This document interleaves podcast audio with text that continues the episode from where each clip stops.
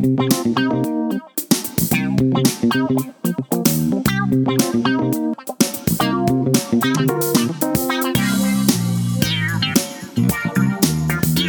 迎收听布鲁盲爹，失败的人，你失败了吗？蛮失败的啦。那我想，应该最失败的是《台北女子图鉴》吧。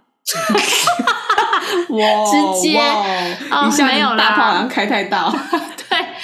对，没有啦。我先说，我看了一下，觉得虽然是有一点有一点表面，就拍的有一点表面，然后嗯剧情有点太八股之外，嗯还不错啦。就是桂纶镁很漂亮，嗯，石头那个胸肌也蛮大的，肌肉，在练，情欲。戏很多，嗯哼，还有开元路土豆鱼羹，要把台南的一些小吃就是讲出来，然后让我们很开心这样。嗯哼，对啊，但是就是最近，呃，没有最近啊，前一阵子，就是他刚开始出来的时候就被就被骂到爆嘛，因为他就是好像把那个台南人就是讲的有点太土包了，然后把台北人讲的太叽歪，应该是永康啦，针对永康。反正就是他一开他用的那个手法太政治不正确了，然后在这种就是道德魔人很多年代，还有就是大家讲求一些 那个公平的年代，然后大家都会为自己的家乡发声的年代，就是开始会引起一些争论啦。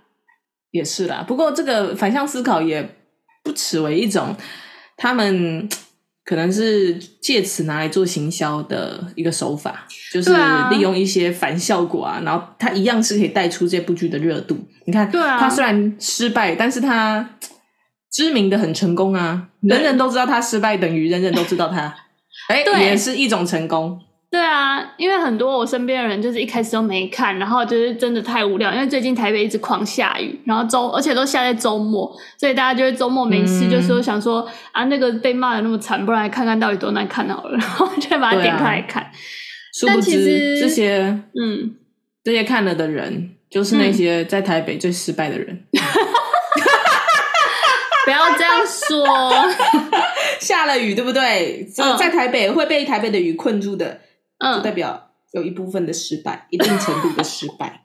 哦，不会被困住的人，就是那种家里面轿车停在地下室哦，嗯从那个家里到那个要去的地方，两点一线，完全淋不到雨，完全坐车，完全不需要挤捷运或公车的人。嗯，好啊，那不在我们讨论范围内。嗯，好，那是下辈子的事情了。OK，真的 好啦，反正他这一部剧呢，我们可能先讲一下他到底在演什么。反正他桂纶镁就是演一个台南的呃台南人，然后他就是想对，然后他就是梦想要到台北光鲜亮丽的生活，反正就很老套的剧情啊。然后他就是、嗯呃努力的考，就是应征上了台北的工作，然后在应征的过程中也是一直好像有一些挫折吧。然后呃，终于应征上了之后，就开始我觉得他的工作反而没有到很失败，就是他的工作好像对他来讲蛮，其实我他蛮简里面单的欸。就是没有，他里面没有交代说他到底想要做什么工作，他只有讲说他就是想要去台北工作。有啊，他不是说想要做行销，哦，是哦，就遇到一个后头把苦很硬的同事。对，好像有。然后他什么口罩装，然后抄他的之类的。但我觉得这部戏哈，稍微让人家觉得有点觉得说，哎，比较奇怪，或者是稍微有点出戏的地方，应该就是在于，嗯。我我有一点觉得哈，那个背后的这个编剧团队，他嗯。很有可能呃，并没有太多他们这部戏想要主打的受众的这个年龄层嗯。的人，或者是他们不具备这个年龄层人的思考方式。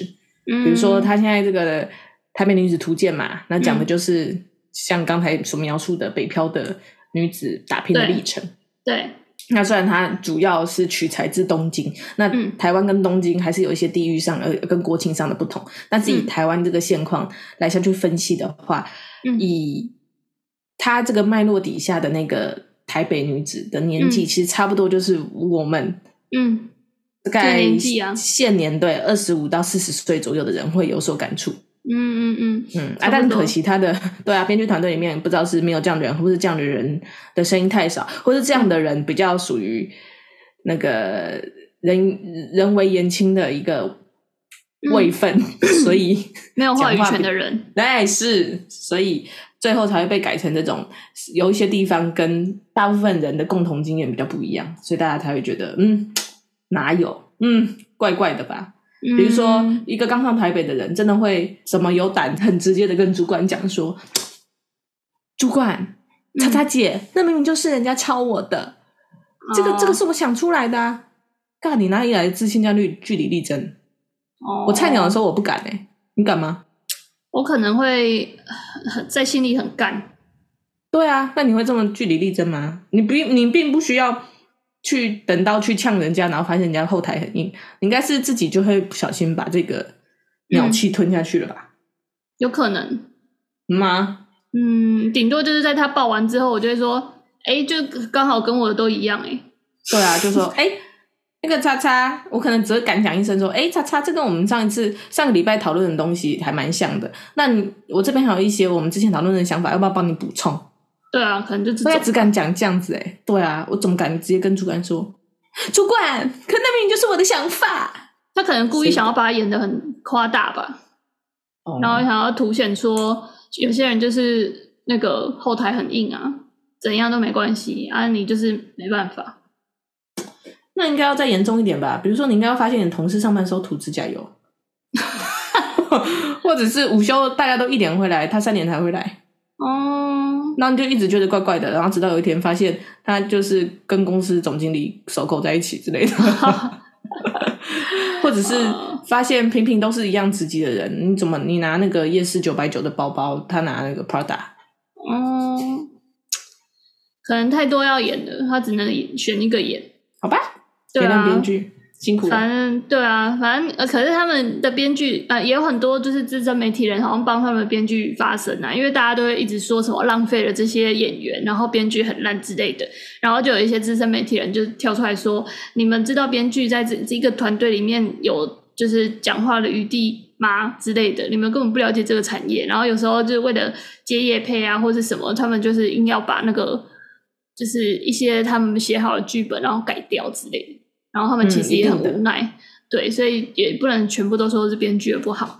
但反正就是以我们一个就是吃瓜群众的这种观影角度来看，嗯、反正他这个整个呃整个剧看到现在，我目前看到第五集，就是有一点不知道桂纶镁他到底是想要什么啦。所以我觉得最大的让我觉得有点疑问的是，我看到现在不知道他到底要什么，然后他就是一直一直在换男友，然后换的不明不白的。然后就是简单的一句话，可能说哦，我不想要被他控制，我不想要每次都被他什么，他决定好就好，然后我都没有讲话的余地，然后下一集就换了，然后或是哦跟他一起我们要的不一样，然后就换了，就是他讲的都没有很深刻，然后下一集就换了，然后就是着重的地方就是那种，比如说情欲戏的那种拍摄手法，然后或者是在呃事业上他可能也没有琢磨太多。就是他可能在事业上的冲挫折啊什么，他也没有琢磨到，就是或者他的台词也没有，就是让让我觉得好像真的打在点上。可是我一开始看前一二集的时候，确实有想起，就是当时就是北上在面试的那种感觉，就是很紧张，然后穿的一表正经，然后对面主管做做就是脸很不屑的那种感觉，嗯，有一点点勾起那个回忆的，有点理解，但是。好啦，只能讲说，可能这部戏里面，因为原原著实在是太经典了。那那、嗯、当然，原著在工作的这个面向上面，好像也没有琢磨太多。啊、那只是说，呃，因为一个人整个从一个呃，从自己的家乡到大城市打拼的这个过程，嗯、本来就有太多面向会同时成长，所以他没有办法一次南瓜，也是可以理解啦。嗯嗯嗯。但只不过说也，也也许。也许这部片会不会到最后，他想要让你感受到的就是，对一个人从一个家乡到大都市打拼，很有可能他一整个路上就是不断的不知道自己要什么，不不知道自己在干嘛。所以当你看到最后发现这个人不知道自己在干嘛的时候，哎，他成功了，因为大部分人都不知道要干嘛。对，当你觉得这个人在干嘛，他根本不知道自己在干嘛的时候，不妨想想自己，你知道自己在干嘛吗？啊！各位失败的人，对，大家都是失败的人。哎，各位布鲁斯，好啦，那所以我们就是经过看了这个台北女子，差一点要讲失败女子图鉴。反正看了这个台北女子图鉴，我们就有想到一些，就是比如说我们刚呃从南部呃，或者从其他县市到台北的那个北漂的。过程就是一开始可能眼神炯炯有光，然后去公司都还会很热情的在茶水间跟别人就是对眼打招呼这样，真的耶！什么时候变成就是在捷运站看到同事都不想要看的那种，对那种死小孩、欸、我还印象深刻诶，我到后来有一次在捷运上面刚好巧遇，嗯，公司的主管刚、嗯、好是那那个那个那那一段哎、欸、那个工作的那段期间，我常常在换主管，因为那个公司内部组织有点问题。嗯，然后我那次刚好看到一个主管，嗯、然后他就很热情的跟我打招呼，跟我讲话，嗯，但我心里面只有一个字，就是干。然后以至于我跟他一起搭了捷运，然后不知道几站之后呢，我就跟他聊聊聊聊，嗯、然后到了某一个我完全不知道是哪一站的时候，总之大概忍他忍了两三站之后到了，我就跟他讲说啊，那个我我的站到了，我要从这边下去。然后他说，哎、嗯欸，你家住这里哦？我跟他说，哦，没有，我要去买个东西。嗯，然后他就先走再说，对他就是在一个。有点错愕又有点狐疑的眼光，说是哦，嗯、然后就跟他说对啊，然后这样演的非常自然，说 OK，那那我先下去了，明天见，拜拜，然后就拜拜，哦、然后下了捷运站之后，然后那个捷运不就开走了吗？嗯，我就直接站在那个月月台的原地，然后等下一班车来。啊，会不会下一班发现他还在上面？怎么做到的？他就跟我也下车啊，想知道你要去买什么东西，他发现找不到你。跟你 想都想不到你在上车，哎，怎么你也在这里？这是台北台北鬼故事吧？之类的啦。对，就是你知道那种下班之后的厌世感越来越重，厌到我们渐渐能发现，嗯、不要妄想在上班的环境里面把所有人都变成朋友，完完全全可以理解。有些人就让他只是。同事上班中一个对偶然的偶遇就好。这辈子呢，我们除了上班见，可以永远不要再见。通常我都是走到捷运站的路上，然后如果真的很不想要跟那个人搭捷运，我就会说：“哎，我要去买个东西，你先走。”然后他们就会先就是很识相的进捷运站，然后我就可能再绕一下再下去这样。可是这个时候有一个，呃，有一个。有一个风险呢、欸，就是万一这个人真的很白目，你会讨厌的人通常有点白目嘛？嗯、那万一他很白目，说：“哎、欸，你要去买什么？我跟你去啊，我刚好没事。”你说没有，我男友来载我。哦，你刚才不是说你要买东西？哦，就我男友要载我。你可能不太方便跟 之类的，反正就把他打发掉就对了。对，真的是蛮讨厌的、欸。对啊，但是我不得不说，就是那个桂纶镁，她刚到那个六月那个公司，就是在面试的时候，然后六月不是很很就是眼神眼神很不屑吗？嗯，对啊，然后这这种这种这种脸，我在刚在面试的时候，我真的看过好几个诶，而且不只是。不只是台北哦，我那时候不止面试台北的公司，就是我那时候刚出社会，一点工作经验都没有。然后有几个公司的老板真的是就是那种脸诶，然后就是我我还印象很深刻，就是有某一间公司的老板，就是他每次问我一个问题，然后比如说问我呃那个呃人生遭遇过什么挫折，比如说你在写论文的时候遭遇什么挫折。然后我就自然而然就讲了一些我自己心路历程嘛，就比如说在那时候很累啊什么什么，然后大家的故事脉络不是都很累，然后你怎么克服，然后到最后很有成就感嘛。然后我刚讲完我很累那一段，然后他就打断我说：“你知道这些跟工作比起来都只是那个就是 小巫见大巫吗？你现在就在喊累，对啊，你现在就在喊累，你知道我们现在我们这种更累吗？”然后我想说，呃，所以你是来抱怨的吗？然后我后来就是每次讲到一半，然后他就会把那个就是我的话打断，然后就一直报就在讲说，你这种根本不算什么，我们这种才是厉害的之类的。嗯，然后讲到后来，他就说好，那你有什么问题要问我吗？然后我就只好问说，呃，那呃，像刚刚主管林勇说，就是一整个工作其实很多要呃很多面临很多挑战，那想问说，就是在这段期间您的就是怎么撑过来的？然后你是用用什么就是？诶，怎么保有这个热忱？这样就很安全的题目嘛。然后他竟然回我说：“哦，现在是来问我是不是？是你来面试我还是我面试你？” the fuck？然后我就那时候脸就整个笑到僵掉，哎，我就想说。Oh, OK，我现在是为什么要在这边被你这样羞辱啊？你这一生工作不顺利，为什么要拿一个面试者出气？而且那个公司超难到达，它不是那种什么捷运出站走个几分钟就到哦，它要到一个，我就先不讲哪一个城市，因为有点麻烦。反正就是你要先坐客运个城市之后，你要花计程车费到他们那个什么 什么挖格加工区里面，然后找到那间公司，然后进去一个好像工厂的地方，然后那个公司还很大哦。然后就进去跟他们面试，然后出来之后，你还要花大概两百五十块的计程车费到那个客运，然后再从客运搭回我的家乡，反正就很难到达。然后我那一场就是超北宋。你你你回嘉义面试哦？没有没有没有，不要侮辱嘉义哦，嘉义没有那么 讨人厌。反正那间公司，我只能说它是一个做饮料的公司啦。啊，其他 我就不讲太多了。哦、哪里南投？啊？什么？南投？你去南投面试？没有，不是，不是。敢听讲在什么深山里面？啊，反正就是很很讨厌面试经验啊，所以他在那个桂纶镁演到那一段的时候，我就是完全唤起我我那个就是本来已经被我封封印在我脑海里的那个记忆。真的耶！那最后你有跟他说什么啊，啊？主管辛苦了。没有，后来就一直僵，很僵的笑，然后僵笑到后面我就。就是不想再问了，因为我觉得我也不会来。然后后来就是一直想说他还要问我什么，然后就是对我就是据点他，他问我什么，我就会说嗯是，对对，哎，就刚刚讲的，对对，嗯，哎，时间差不多喽。那如果没有什么问题的话，我们今天面试就到这边，好，谢谢哦。就那时候，因为大家都不是都会讲说，呃，面试一个公司其实是你你也在面试别人嘛。对啊，真的是这样子没错哎啊，对方拽屁拽啊！对，就在那一间公司的时候，我有那种感觉，我就想说，你他妈的，我也还没有要选你这间公司，好不好？所以我就那时候 拽个二五八九十万的。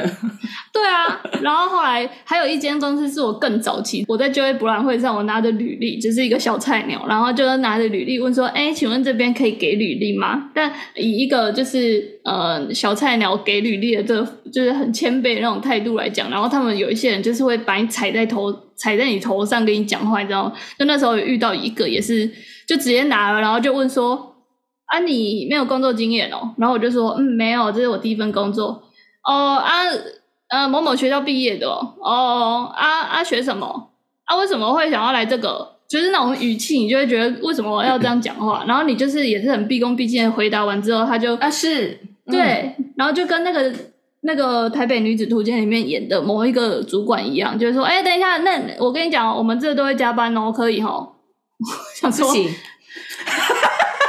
对，我就说，就是看状况，我就走了。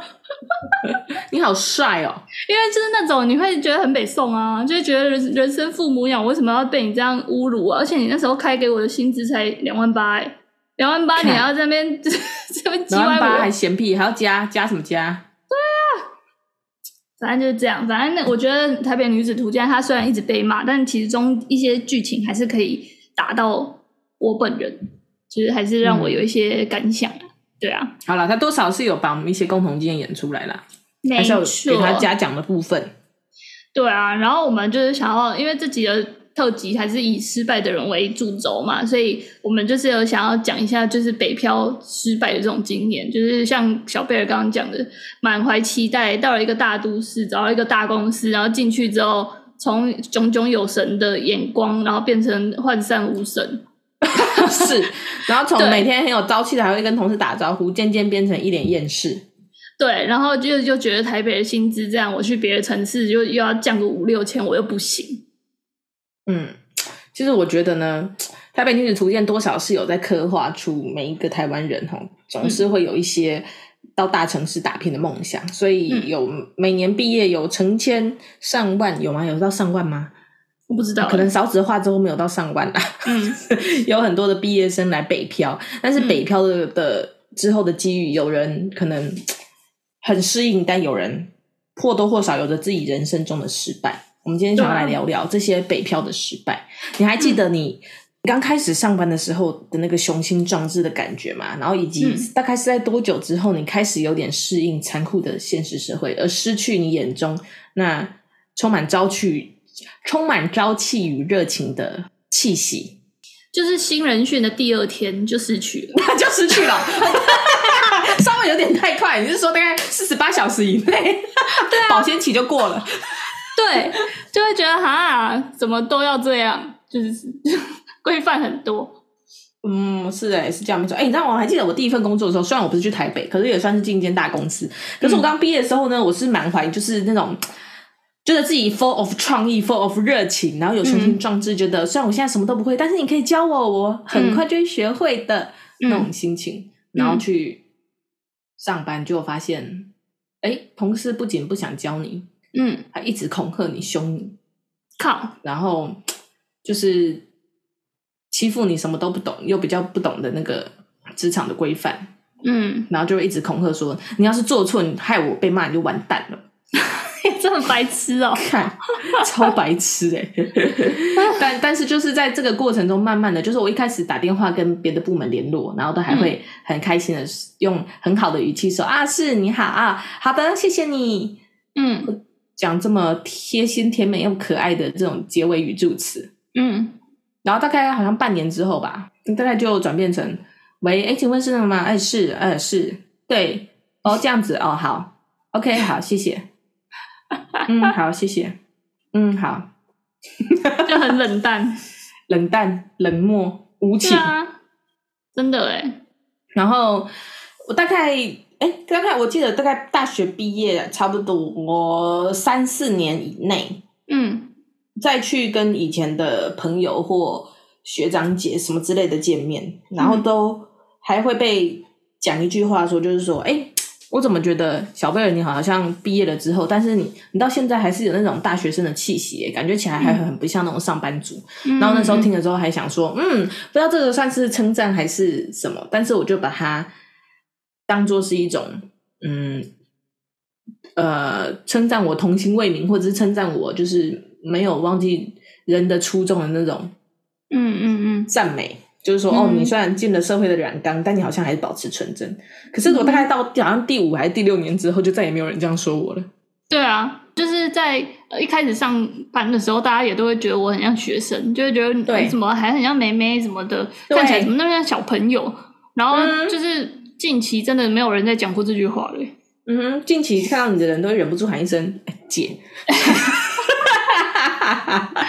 对啊，或是就是。就是真的是看起来就是很厌世啊！我觉得不是，我觉得不是长相问题，是那个散发出来的厌世感，对，或者那种不在乎的感觉。因为我们都都算是我们真正的脸呐、啊，嗯、就自己往自己脸上贴金吼，都还算是比较智龄啊。不，不是志玲姐姐的志玲，就是说我们脸看起来都还蛮稚嫩的，我们就不是长那种成熟脸，嗯、就天生不是当没有当艳星的那种福分。嗯，对，但是。就是我们如果衣着或打扮的可爱一点，要、嗯、要说就是刚毕业一两年，好像也还说得过去。好，嗯、完全是为自己脸上贴金哈。以下哎，敬请勿战。好，嗯、但是我要讲强调重点就是这种，没错，这种心态上面从内而外散发出来的这种一种看透世事，那种不不会再轻易被感动，或者是不会再轻易被惊掉的那种。对，这种。自带气场的稳重感，的的确确会让人家再接近你，或一看你的眉眼一一眼，就是那个眼角余光中散发出来那种气场，人家就会知道、嗯、啊，你老了，你是个老、啊、老老老鸟，对，老鸟老鸟，而且就是老江湖。嗯，我觉得有一个很明显的点，就是不怕不怕比主管早下班了。有这么不怕？嗯，以前都会怕，以前都会觉得，呃，怎么老板还没下班啊？呃，怎么大家都还不动啊？欸、全公司的人，全办公室的人都还在，我就这样子拿着包包直接走，我这样子是不是大逆不道？对啊，然后现在就会在，比如说五点半下班，然后五点十五的时候就说，哎、欸，我今天有事，我可能会早一点走啊，有什么比较急的吗？然后大家就会，哦啊，你要干嘛？你就说啊，我我就是要吃个饭啊，怎么了？他们就哦，然后五点半一到，就会包包拎起来，哎，先走了，拜。那就是头也不回，迅速勇敢，嗯、毫无负担。对啊，然后忘记打卡还会就是扣同事，哎、欸，我忘记打卡，帮我逼一下。哎、欸，这个部分，哎、欸，这个部分这样讲出来是可以的吗？就已经没有了，就是那个态度已经变成就是非常的、非常的没没在怕了。对，但是因为逼卡这件事，因为我们公司还比较 old school，就一定还是要识别证，所以我们就是一如果识别证带走，就还还是没办法请同事逼你。就只好自己就默默回来再逼一下，再跑回来再努一下。对，进公司我可以理解。我还记得我第一份工作最一开始离开的时候，我还很傻。我离开的时候想说，哎、欸，大家都还在，啊，因为我那时候新人嘛，蜜月期啊，没什么事情要让我做。时间到了，嗯、然后那个带我的同事就说，嗯，那今天没什么事，你可以先走了。嗯、然后就真，我还在那边一开始真的是你知道，年轻，然后傻，嗯、然后天真不懂事。嗯、我还会讲说，真的吗？没有什么需要我帮忙的吗？我还可以再留一下。嗯，现在想想真笨。对啊，叫你走，你最好赶快走。对，用跑的，嘿，用冲的，三步并作两步，跌倒了赶快爬起来，爬也要爬出去啊。他那边问说：“哦，真的没有什么需要我帮忙的吗？”没有，需要你忙的在后头。将来你忙都忙不完，下都下不了班，你还现在还不走？然后那时候离开的时候，还一个一个跟就是。做我比较近的同事，或者是有指点过我的同事，还跟他讲说：“我先走了，拜拜。”对啊，都会这样。然后那时候就发现他们就是哦，然后哦要走了哦，拜拜。然后还有人就是也没有很搭理我之类的。我那时候还想说：“嗯，奇怪，怎么大家都这么安静？奇怪，这里好像好没有人情味哦。”超级。然后大概在第三个月之后，我要走的时候，就是我已经学会看起来就只是假装要去上个厕所，但默默的就走了，不带包包。哎、欸，走的时候连跟同事看一眼都没有，真的。就是一副哦，我尿急去去尿个尿，嗯、然后就若无其事坦然，对，就走过去，然后一走过去呢，四下无人，立刻按电梯，嗯、然后呢，走进去电梯的那一刹那，目不斜视，就生怕眼睛又跟哪一个同事多对到一眼，你又要跟他多讲两句话，又要被拖十分钟，对，赶快按关，对对，一进。一进电梯，连楼层都还没按，第一件事就是赶快按关门键。对啊，而且按那关门键之力道之大，赶快关，怎么没关？对啊，但是我觉得，呃，像我们这种是比较少数的人啊，就是因为我们看起来都是对工作特别的厌世。哎，这应该是多数人啊！我要讲的是，少数人应该是北漂之后真的有呃爱上自己的工作，就是很喜欢那种光鲜亮丽的那种都市都市生活啊。然后下班可以去一个很 chill 的餐厅，然后点调酒，然后 po IG 那种，就是还是会有人很很很喜欢这种形象啊，应该这样讲。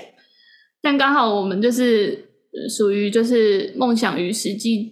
发现有一段落差的那种失败的人，所以就会活得特别厌世。哎，我觉得是哎。其实，在上了台北之后呢，我也有曾经尝试过，就是想说，哇，我现在已经来台北工作了，而且我不止在台北工作，我工作地点还在信义区耶。所以呢，我他妈 蛋黄，蛋黄中的蛋黄，不好好利用一下吗？我现在就是我们电视上面看到那种最最光鲜亮丽、最台北的台北女子。对啊，一开始都这样。我一开始租的第一个地方还在那个信义区，就是市政府站，对，永吉路三十巷，超夯。那个套房之小，然后一个月要一万三千五，超贵。真的，我还记得超贵，而且那个时候厕所竟然连对外窗都没有，然后一进去还有霉味，啊，超级。然后你那个衣服都要挂在那个窗户的外面，这样还敢跟我说一万三？呀，因为他在是这信义区啊。那对面就是那个哎，来蛋黄中的蛋黄，在、啊、蛋黄里面受精卵的那一点，对，没错。然后那时候也是一开始觉得自己很很棒，去哪里都很近，然后很赞。然后后来才觉得自己最失败的人呢，因为那个房子不是我的。呃，对。然后就发现，我虽然就是下班之后都就是走路五分钟之内就可以到各大星光三月的馆、嗯、哦，什么星光三月那边有什么从 A 一逛到 A 十二，嗯。呃，还有什么微风南山也在旁边，然后什么微风信义，什么各种光鲜亮丽。哦，我那时候最爱做的一件事情就是去北拉维塔，嗯，上厕所。对啊，那里面的东西我们买不起。对啊，完全呢，所以走走久了，逛久了之后，就反而会觉得天哪！你看，就不止一次觉得，其实我们就只是在这个大城市里面的一个毫不起眼的路人小喽啰。对，对啊，然后自以为自己光鲜亮丽，身上虽然尽可能的存钱买了看起来时髦的大衣，尽可能的穿搭，嗯、脚上尽可能的骚包，跟学人家穿高跟鞋，嗯、但是大概真的就是走到捷运站就想要把鞋子丢掉，真的很难走 哎、欸，真的很不好，不不好走。然后一开始还会给白为了要穿那个高跟鞋，然后硬是在包包里面放一双平底鞋，久了之后。你只能放平底鞋，因为你会觉得干包包好重，就把高跟鞋放公司啊，我都这样哎、欸。到了再换下班下班又换换回就一身平民老百姓的装扮。对啊，一定要的、啊。然后走在所有让你炫目神秘的百货公司的那个廊道，然后却发现我连进去那个店的勇气都没有，因为我根本就连连去摸那个精品包包都不敢。而且每次进到进到那个店，就觉得那个柜姐看你的眼神就是 来干嘛？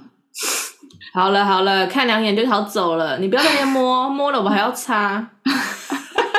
不要把我衣服弄乱，我刚折好。好，简而言之呢，我就觉得说，其实，在北漂这段过程里面，我们其实也呃，同时感受到了自己整个人生阶段那个身份的转变，以及自己所看见的人事物，嗯，也是一个很大的。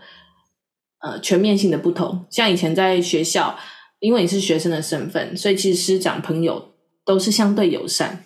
嗯、可是，一出了社会之后，偶尔还是会遇到一些心理变态的老鸟，嗯、多少会拿一种，就像你前面讲的，哎呦，嗯、你以前那个哪算难？然后我们现在这个才是真的不简单，或者是。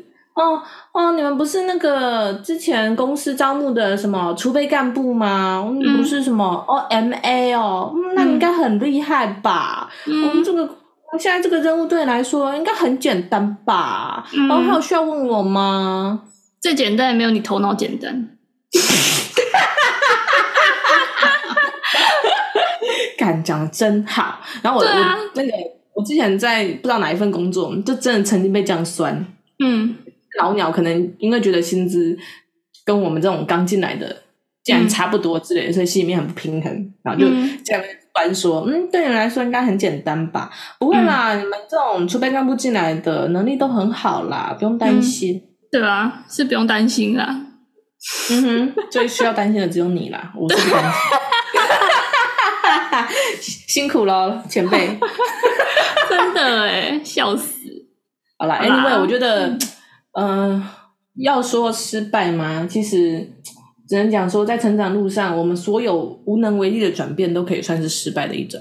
比如说，曾几何时，我也渐渐的发现自己的眼中再也没有那种热情的光彩，而且也也稍微有点找不回来。因为你就知道，你看过的事情就是这么多，今天也这么多，看过的人多了，你大概看一眼也知道说，今天这个迎面而来的陌生人是人还是鬼，差不多。对，啊，人家。呃，啊，人家跟你讲一些话术，你大概就是也也听的，就是多多少少话术都有听过了，你大概也不容易被一些话所欺骗，嗯、或者人家画一个大饼，当然、不管画的再怎么尽善尽美，你多少也看得出来那是个饼，就 就是你没那么好骗的啦。所以呢，嗯、要说脱去学生气息到底是好还是不好呢？我只能说，这种无能为力的转变，嗯、好像也不能说它是失败，嗯。还是有一些收获啦，嗯、对，嗯，就现在比较有胆了。对，往另外一个方面想，代表你现在比以前更知道怎么保护自己了。对啊，会去争取了吧？嗯，或者是呃，比年轻时候的你更知道有不同的招数可以反击。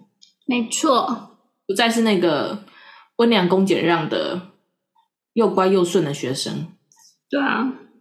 而且开始相信自己坚持自己的态度非常的有理由，再也不会因为自己坚持自己的想法而感到拍谁。没错，但我们今天失败的点，我觉得最应该最多人就是跟我们一样北漂之后，会真的对工作很迷惘吧？就是好像会做到一阵子，就会觉得哈，工作是不是就这样？啊，怎么跳槽好像都一样，然后就不知道自己下一步要怎么办。然后像我很多身边的朋友，就是就是因为到了这个年纪，然后可能租房子也租了快十年了，然后就有一点想要开始买一个房子，然后发现房价之贵，然后就会觉得，那我何必在这个这么不友善的房价的城市，然后就会默默的在离开台北。嗯，对啊，所以我觉得这都是很多无无奈之下的选择。我们应该是要反面过来想，为什么现在会会发现自己身处在以前所认为的失败，但是平心而论，日子还是还是并不是全然的那么糟糕的原因，是因为呃，现在比以前所认知到的价值观更多元了。嗯，对啊，所以更多可以想的。对，所以你的失败不是你的失败，嗯，是是谁？是他是我的失败，退给你就对了。反正你的失败，现在回头想想，也许是更多元的角度之下的一个不同的选择。你以前从来没有这样想过，或你以前觉得他是失败的原因，只是因为你还没看过更多可能性，而且你也没看过有人在这个可能性下活得好的。但如果今天就是。你所想象的那一天，嗯，还是可以检视一下现在的你活得好吗？就跟我们上一集讲的一样啊，就是反而是要好好的过好自己的人生，过好每一天啦，过好生活才是成功。我觉得我们自己讲的有点散啦，就是那个概念，我觉得很难用很明确的句子或很明确的举例去。把这种失败，然后不是失败这种例子讲得很明白，但是相信就是有北漂啊，或是有找过工作的大家，或是有被就是公司摧残过的人，应该知道我们在讲什么。反正 就是呃，大家加油！布鲁芒迪，我们下周见，拜拜。这样这样结尾也是可以的吗？应该可以吧，因为我觉得自己很散哎。呃，应该讲说，我们前面告诉大家说我们很失败，但是后面又想要把它翻转，说这个失败其实不是失败。好啊，那就这样吧。然后我们就这么失败。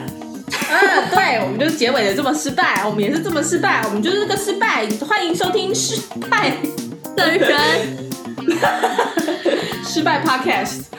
OK。然后这东西就是一开始一定烂烂的嘛，那、嗯、就不管你先推出再说，然后到了市场之后，嗯、大家就一定骂声一片，然后你就收到很多反馈，嗯、你再根据这些反馈再去做出第二代、第三代、第四代，然后到最后一个完美的产品才会产生。